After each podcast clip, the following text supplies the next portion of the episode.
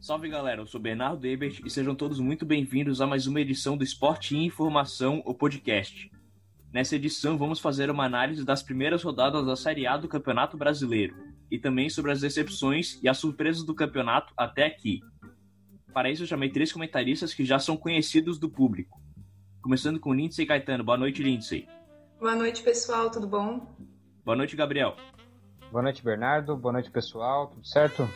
E para fechar nosso time, JVC Monteiro. Boa noite, JV. Boa noite, pessoal. Agora vamos começar o nosso papo sobre o Campeonato Brasileiro. Gabriel, vendo essas seis primeiras rodadas, tem algum time que está te decepcionando? Então, é, para começar, né, é, para quem achou que o, que o mundo ia voltar ao normal em agosto ou agora em setembro, como nós estamos, é só dar uma olhada na tabela do Campeonato Brasileiro e ver que de normal não tem nada ali, né? Começando, inclusive, nas decepções pelo Flamengo, né, que vinha de uma base muito forte no ano passado, agora com um técnico novo, obviamente que algumas coisas iriam mudar, mas na minha opinião, o Domi ainda não encontrou o seu jogo, não conseguiu manter a base sólida do, do Jorge Jesus, que para mim devia ter havido uma transição é, gradual até de, do estilo de, de jogo de um e do outro, que são estilos de jogos diferentes, mas não foi o que, o que aconteceu e o time do Flamengo ainda não engrenou. A gente também vê jogadores errando mais do que o normal, até algumas polêmicas é, fora de campo em relação também com o Arrascaeta. É, eu imagino que o embalo do Flamengo pode voltar, mas no momento, para mim, é a maior decepção dentro do campo. Isso porque fora de campo, a grande decepção desse campeonato até o momento é o VAR, que na última rodada, inclusive, foi tema de discussões em inúmeros programas e imagino que não vai deixar de ser um tema de discussão nesse programa aqui, porque foram erros, não digo erros ali é, de arbitragem, porque na minha opinião até os apontamentos foram corretos, inclusive no jogo do, do próprio Flamengo contra o Santos, mas de uma demora é, incrível, algo que, que eu não consigo nem imaginar o que, que que aconteceu dentro daquela cabine para ver tanta demora assim para checar um lance, né? Apesar de terem sido lances é, bem duvidosos, imagino que em nenhum país do mundo essa demora é minimamente aceitável, né?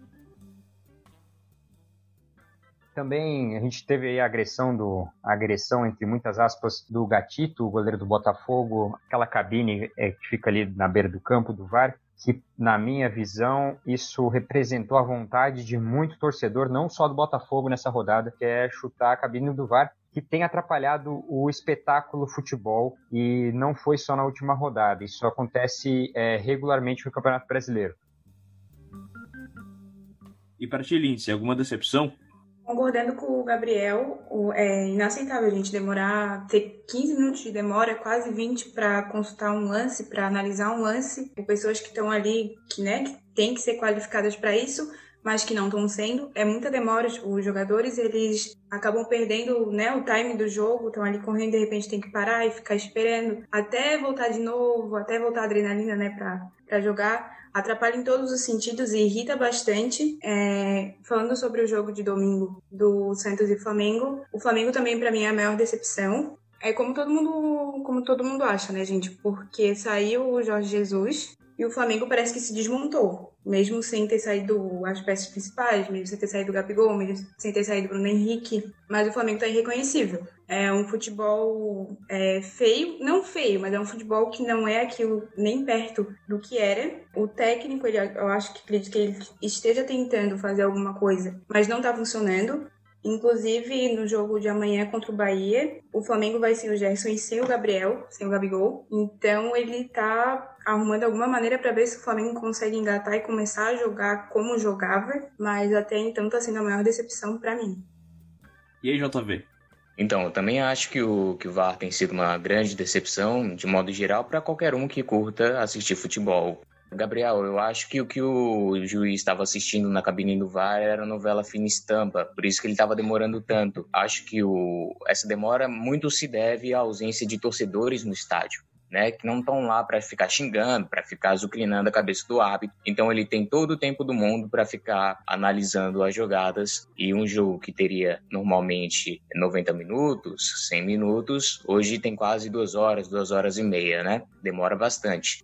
Quanto aos times, tem sido uma decepção por enquanto para mim. O Palmeiras recentemente ganhou o Campeonato Paulista é, e eu já imaginava que ia chegar no Brasileirão grande, brigando pelas primeiras posições. E ainda observo o Palmeiras muito confuso quanto à sua escalação. Acho que o Rony foi contratado com muita expectativa e até agora não rendeu o que se esperava dele. Ah, mas tem que ter paciência com o jogador. Pô, são quatro meses desde que ele chegou. Né? E não está rendendo. E o Luxemburgo está insistindo nele. Na minha opinião, a melhor opção para o ataque do Palmeiras é o William e o Luiz Adriano. Foi o que funcionou melhor na temporada passada. E outra decepção que pode acontecer e vai me deixar muito mais decepcionado ainda é a possível venda do Patrick de Paula. Patrick de Paula não pode ser vendido pelo Palmeiras em hipótese alguma agora para clube nenhum.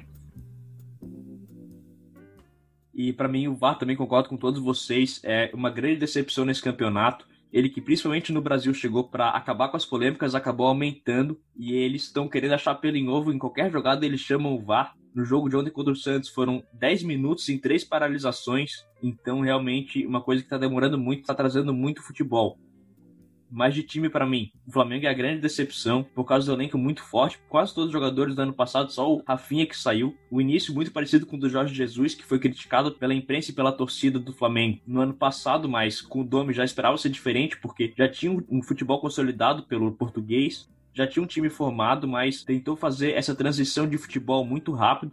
Então, ainda não aconteceu o futebol do Dominic Torrent no Flamengo.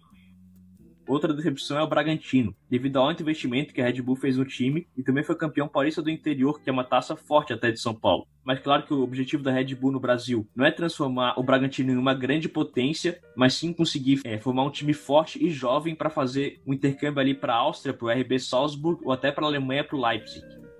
Mas para mim o campeonato também já tem algumas surpresas positivas como é o caso do Internacional, que começou o ano com grande expectativa com a chegada do, do Eduardo Cudê, que foi campeão argentino com o Racing, foi mal no Galchão, isso deu uma baixada na expectativa colorada, mas no início brasileiro tá muito bom, seis jogos e cinco vitórias, time jogando muito bem aí.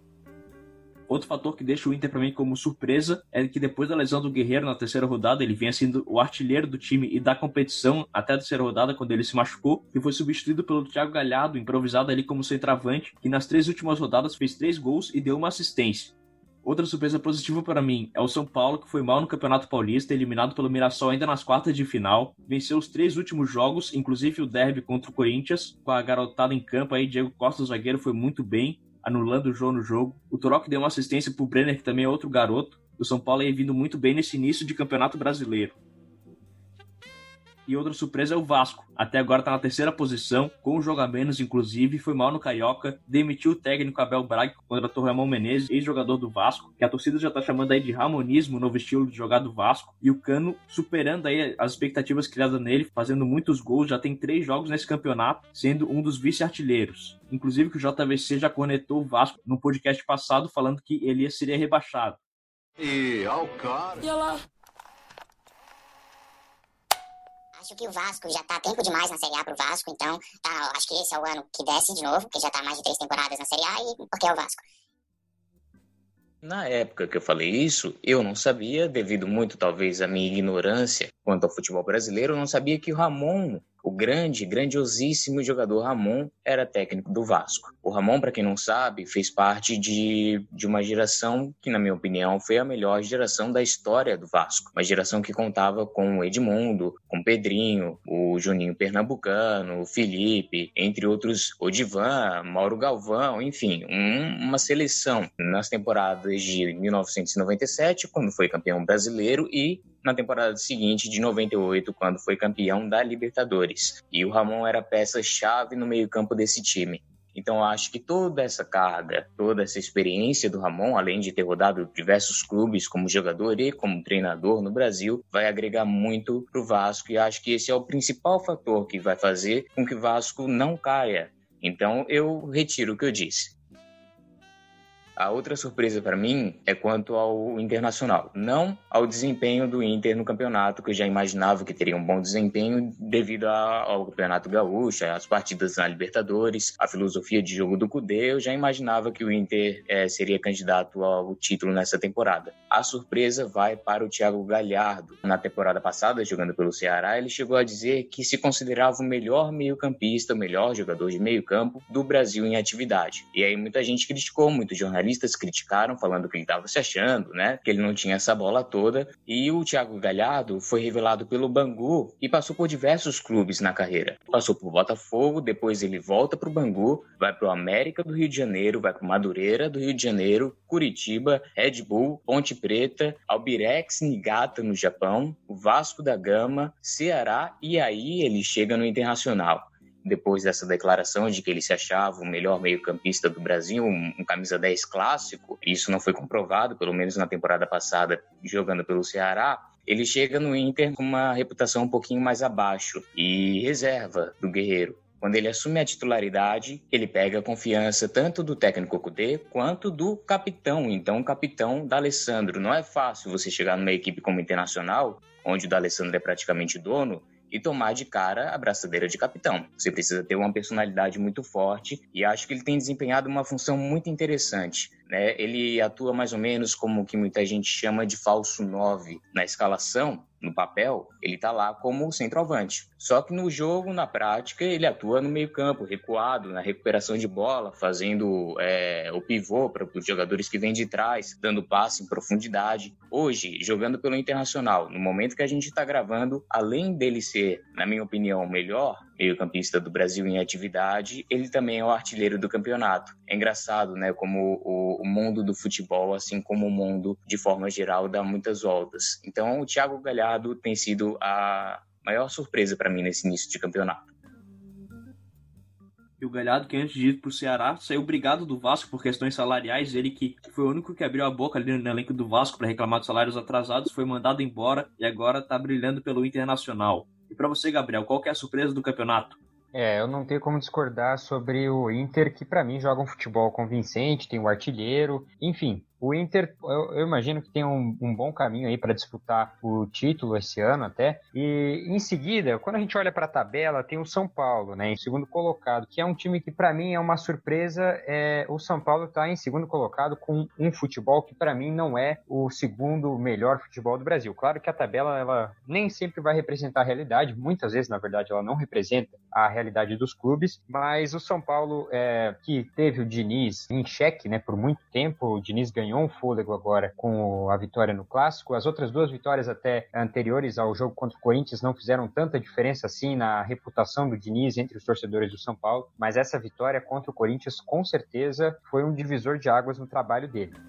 Aí, agora se tratando do falando do Rio de Janeiro, se o Flamengo para mim decepcionou, os outros cariocas estão me surpreendendo. Quando a gente vê também a situação do Vasco, é, até o Bernardo comentou, o Cano, o próprio Thales Magno, muito promissor, vem fazendo um trabalho que, na minha visão, é bem interessante. O Fluminense também, dentro das suas limitações, e até o Botafogo, que não está exatamente jogando um futebol muito vistoso, mas dentro da limitação ele consegue fazer alguns jogos interessantes. Para mim, até o, o jogo contra o próprio é bem simbólico, né? Um empate 1 a 1 e que antes para mim a diferença entre os cariocas e o Flamengo era muito grande. Hoje em dia a gente não vê essa diferença é, na prática, né? A gente não vê tanta disparidade assim quando eles se encontram nesse momento, né? É, agora falando também ali, é, só para terminar o meu comentário, entre os times que não me surpreenderam, mas também não me decepcionaram, está o Corinthians, que para mim ele segue o script que foi proposto no início da temporada, que era jogar um futebol que na minha visão é um futebol muito feio e que ao contrário de outros tempos, esse futebol feio não está apresentando resultados. Na minha opinião, precisa de um impacto ou alguma coisa que chacoalhe esse time ou essa o ânimo dos jogadores ou então uma luz na cabeça do, do Thiago Nunes para fazer alguma mudança no time que realmente faça alguma diferença tática no jogo, porque a gente vê até um esforço em mudar a escalação escalação, mudar os jogadores ali de posição, testar alguma coisa, mas nada muito ousado, né? Pra mim, o Corinthians é uma decepção do Campeonato Brasileiro, uma, decep uma decepção da temporada. Porque quando chegou o Thiago Nunes, eu fiquei até animado com o Corinthians, porque é um time que vinha de muitos anos de, de futebol meio, vamos dizer, de retranca. O Thiago Nunes vinha para mudar isso, um futebol ofensivo, foi campeão da Sul-Americana com o Atlético Paranaense, campeão da Copa do Brasil. Eu pensei que ele ia mudar, mas não conseguiu, é muito difícil de fazer essa transição. E aí, Lindsay, pra você, qual é a surpresa do campeonato até aqui? Pra mim, a maior surpresa do campeonato é o Inter. Na verdade, eu já tinha boas expectativas, como o JVC falou, que o Inter ia fazer um bom campeonato, porque tem um time muito bom, mas está superando as expectativas. É, o Thiago Galhardo também, fazendo a felicidade de quem joga Cartola, inclusive. Mas eu acho que, no geral, os três primeiros colocados, Inter, São Paulo e Vasco, estão fazendo um futebol muito bonito. O Vasco, para mim, hoje, é, do Rio, é o que está jogando melhor, é o que tem o melhor time, se eu posso dizer assim. Não vou elogiar o Fluminense por motivos pessoais. Autoriza o árbitro. Saída para o Figueirense. Expectativa no Maracanã com quase 15 minutos. Nenê de canhota bateu. Gol! No peito amaciou, botou no chão. Trabalhou por dentro com o Nenê. Pode até disparar o chute. Ela desviou. Gol! O ímpeto de Nenê. Partiu para ela. Canhota, bateu Nenê. Gol!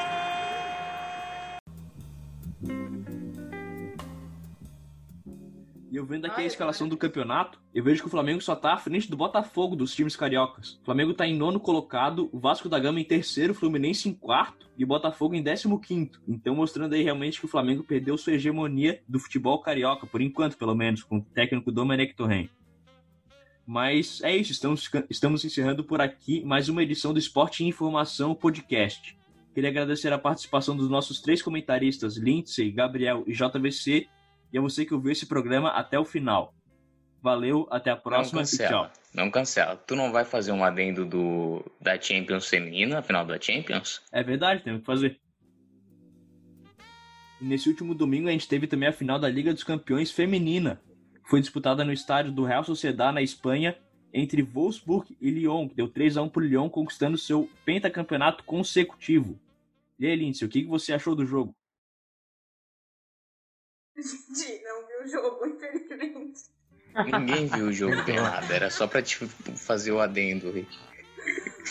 Era, ah, não era pra fazer pergunta? Vocês não querem responder? Não, é. É. só pra lembrar, lembrar que também existe futebol feminino e que a gente só fala quando ganha título e que tem que ser falado toda hora. Uma coisinha que a gente vai discutir hoje aqui que chama esquerdomachos. O Bernardo assistiu o jogo? Não.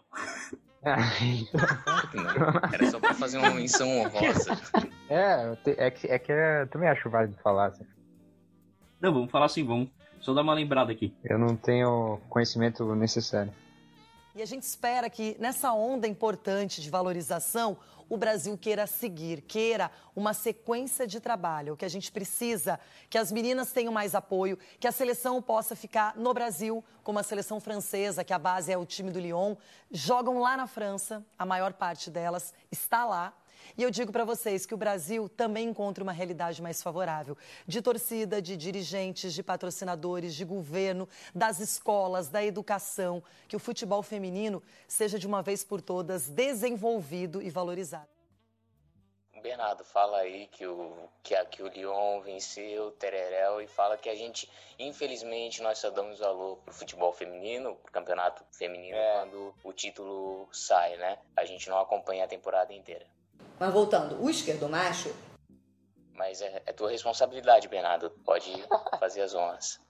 E Lembrando que no último domingo, o Lyon conquistou sua pen- seu pentacampeonato consecutivo de Liga dos Campeões. Contra o Wolfsburg, venceu por 3 a 1 conquistou seu heptacampeonato da Champions, não de forma consecutiva, sete vezes nos últimos 10 anos, falando aí da, da Liga dos Campeões, mas infelizmente a gente só fala dela quando tem um título, a gente não acompanha a trajetória inteira, mas parabéns para o Lyon, um dos maiores times da história do futebol feminino. Mas então é isso, estamos encerrando por aqui mais uma edição do Esporte e Informação, o podcast. Queria agradecer a participação dos nossos três comentaristas, Lindsay, Gabriel e JVC, e a você que ouviu esse programa até o final. Valeu, até a próxima e tchau.